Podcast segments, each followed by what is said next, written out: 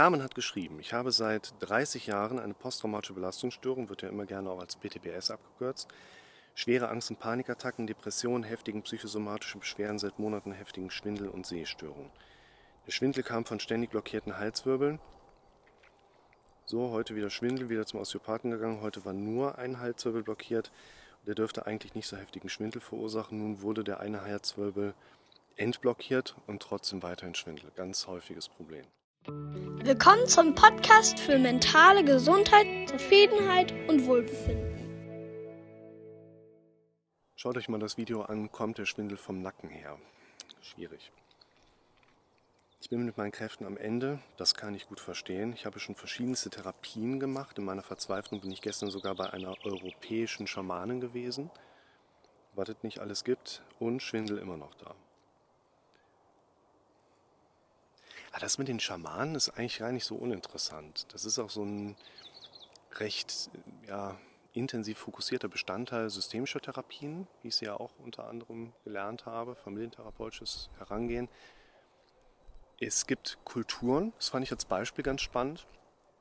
Da gehen junge, erwachsene, männliche Stammesmitglieder, also wir sind hier irgendwie so Urwald und so, die gehen in den Wald und äh, sterben die sind tot, aber kommen als Männer zurück. Die erleben eine Transformation, bekommen Schamanen zur Seite gestellt. Deshalb finde ich den Begriff gerade so im Kopf wieder. Das finde ich insofern spannend, weil wie ist das denn bei uns in unserer heutigen zentraleuropäischen Struktur? Kriegst du jemanden zur Seite gestellt, der dir erklärt, wie das Leben funktioniert? Lebe in ständiger Angst und Panik immer die Gedanken, dass bestimmt was ganz Schlimmes gedanklich nur noch damit beschäftigt. Gibt es überhaupt noch Hoffnung für mich? Ich sag mal ja, weil wenn du seit 30 Jahren befürchtest, dass etwas ganz Schlimmes passiert und du kannst es aber 30 Jahre befürchten, kann dein Kopf ja nicht recht haben. Ja, neben dem Faktor, dass man einfach da immer irgendwas reinknacken kann, ist es aber tatsächlich so, dass es auf lange Sicht einfach nicht hilft. Also der Chiropraktiker, der kann ich ja jede Woche wieder einrenken. Der kann jede Woche die gleichen Muskeln mehr oder weniger zum Einrenken bringen, die die Knochen entsprechend auch ziehen. Und deshalb finde ich die Abklärung ärztlicherseits, vielleicht sogar mal ein MRT der Halswirbelsäule zu machen, das wird ja auch häufiger geschrieben, hier in den Kommentaren recht sinnvoll. Aber zu sagen, das kommt definitiv aus dem Nacken heraus, wie das eine Kommentatorin auch mal darunter geschrieben hat, und man muss dann halt zum Einrenken gehen, dann ist wieder gut. Das können wir so tatsächlich leider nicht beobachten.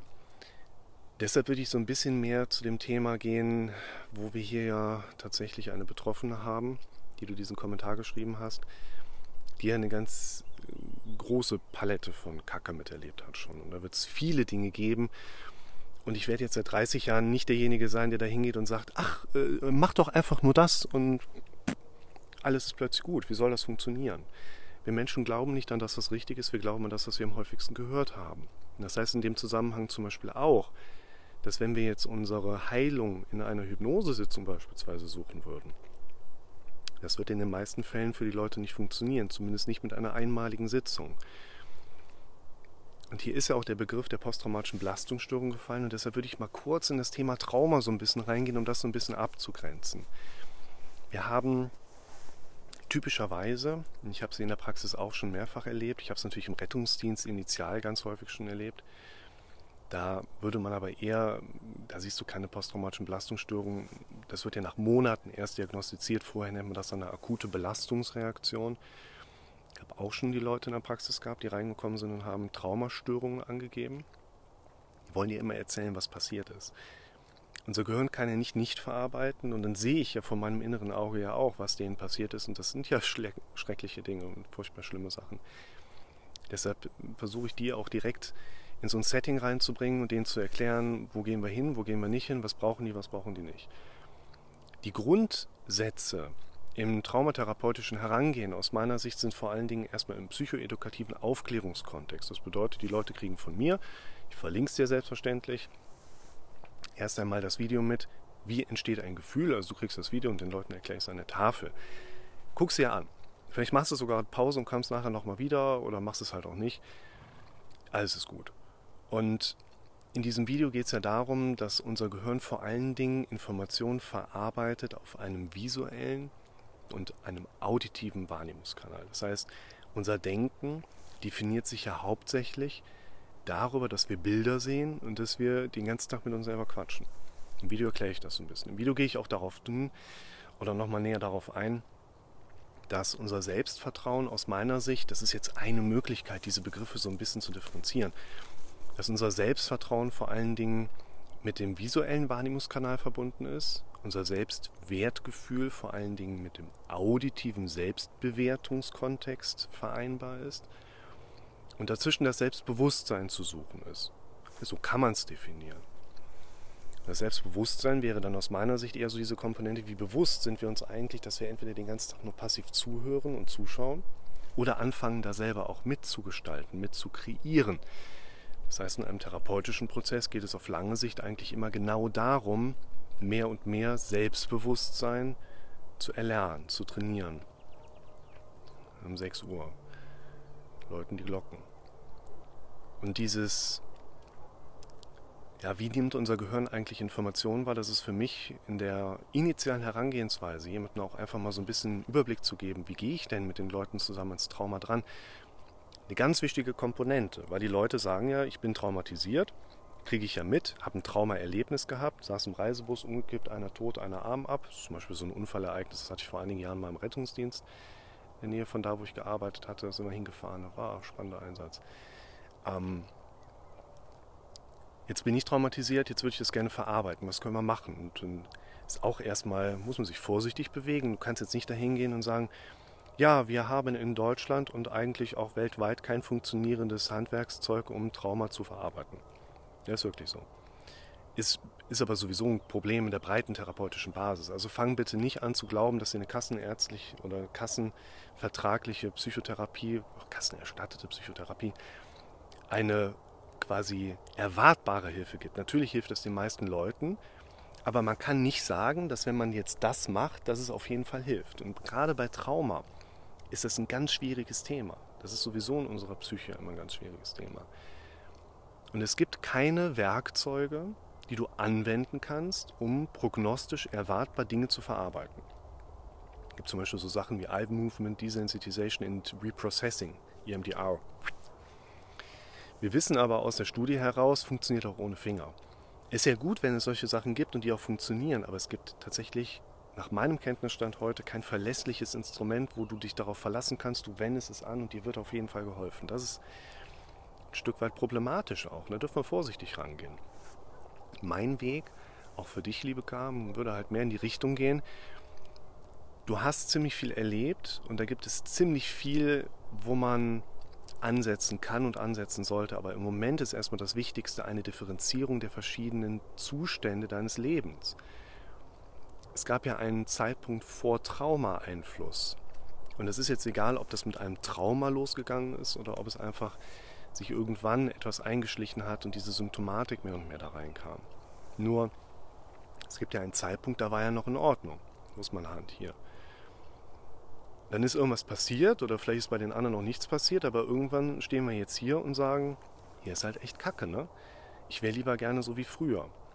Schwierig. Bei vielen Patientengruppen, gerade auch die auf Antidepressiva sind, hat man ja die Problematik, dass die ein Antidepressivum bekommen, damit die so sind wie früher. Wir aber auch sagen können, dass so wie die früher waren, hier letzten Endes die Indikation gestellt werden musste, dass die ein Medikament bekommen.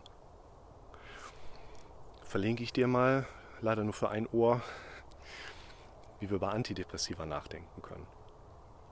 Und das Wichtige aus meiner Sicht ist, überhaupt erstmal eine valide Beobachtungsbasis identifizieren zu können, um eine gute Einschätzung für seine eigene Situation für sich selber auch mal generieren zu können. Heißt ganz konkret, woher weißt du eigentlich, dass du traumatisiert bist?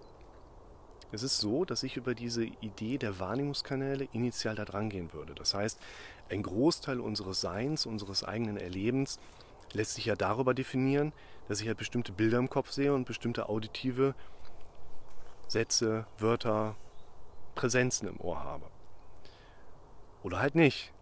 Das heißt, wenn wir nochmal diesen zeitlichen Verlauf nehmen, vor Trauma und heute, also nach dem Trauma, können wir ja sagen, heute mit Trauma habe ich andere Bilder im Kopf als zu dem Zeitpunkt, bevor ich traumatisiert wurde habe ich andere auditive Mechanismen im Kopf als vor dem Traumaeinfluss. Und wenn wir sagen wollen, wir brauchen ein Verarbeitungswerkzeug, um Dinge zu verarbeiten, dann ist es ja eigentlich nur eine indirekte Aussage, ich wäre gern anders. Vielleicht so wie früher, aber auf jeden Fall anders als heute. Die Frage ist nur, wie definiert sich das zukünftige anders? Und das ist ein ganz wichtiger Punkt. Denn dieses zukünftige anders lässt sich ja im Prinzip genauso definieren, was siehst du dann den ganzen Tag für Gedanken, wie sprichst du den ganzen Tag mit sich selber? Welche Verhaltensweisen hast du so den ganzen Tag? Und vor allen Dingen, welche sind im Kontrast zu heute oder vielleicht auch früher eben abwesend und nicht mehr da? Das ist ein ganz wichtiger Punkt, wo wir hier natürlich einen größeren Prozess gerade versuchen, wirklich to put it in a nutshell, sehr stark zu komprimieren. Aber das Wichtige ist erstmal überhaupt für sich bewusst zu werden, ja, mein hauptsächliches Erleben lässt sich differenzieren über welche Bilder sehe ich, welche sehe ich nicht, was habe ich hier, was höre ich nicht, welche Gefühle sind da, welche sind nicht da, die ja letztendlich auf Bilder und Tönen aufbauen. Welche Verhaltensweisen sind da und welche sind eben nicht mehr da. Und dann in den Kontext reinzugehen, es gibt einen Zustand heute, welche Belastungen erlebe ich, wo komme ich nicht dran an welches Verhalten und welches ist im Gegensatz zu sonst gewünschter Zustand oder eben früher entsprechend auch da. Und diese, was ist anwesend, was ist abwesend, auf alle drei Zeiträume eben zu identifizieren. Das mit dem Zukünftigen ist natürlich am schwersten, vor allen Dingen dann, wenn man schon seit Jahren von entsprechenden Symptomen geplagt wurde. Und deshalb mache ich eigentlich das gerne erstmal so schrittweise, sehr kleinschrittig auch. Und dann guckt man erstmal nach hinten. Wie hat man sich denn früher wahrgenommen? Wie hat man über Probleme nachgedacht? Wie ist man an bestimmte Probleme herangegangen und hat Kompetenzstrategien angesetzt und vielleicht auch Lösungsstrukturen im Kopf gehabt? Und ist es wirklich der Traumaeinfluss, der mich darin limitiert, heute nicht mehr zu denken? Oder gibt es vielleicht sogar viele andere Krafteinflüsse, die jetzt mit der Zeit auch dafür gesorgt haben, dass mein heutiges Erleben so ist, wie es ist? Und es ist gar nicht unbedingt nur der Traumaeinfluss.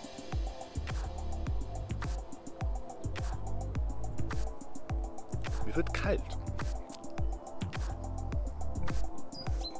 gehe jetzt nach Hause. Trinke eine Brause. Screenshot.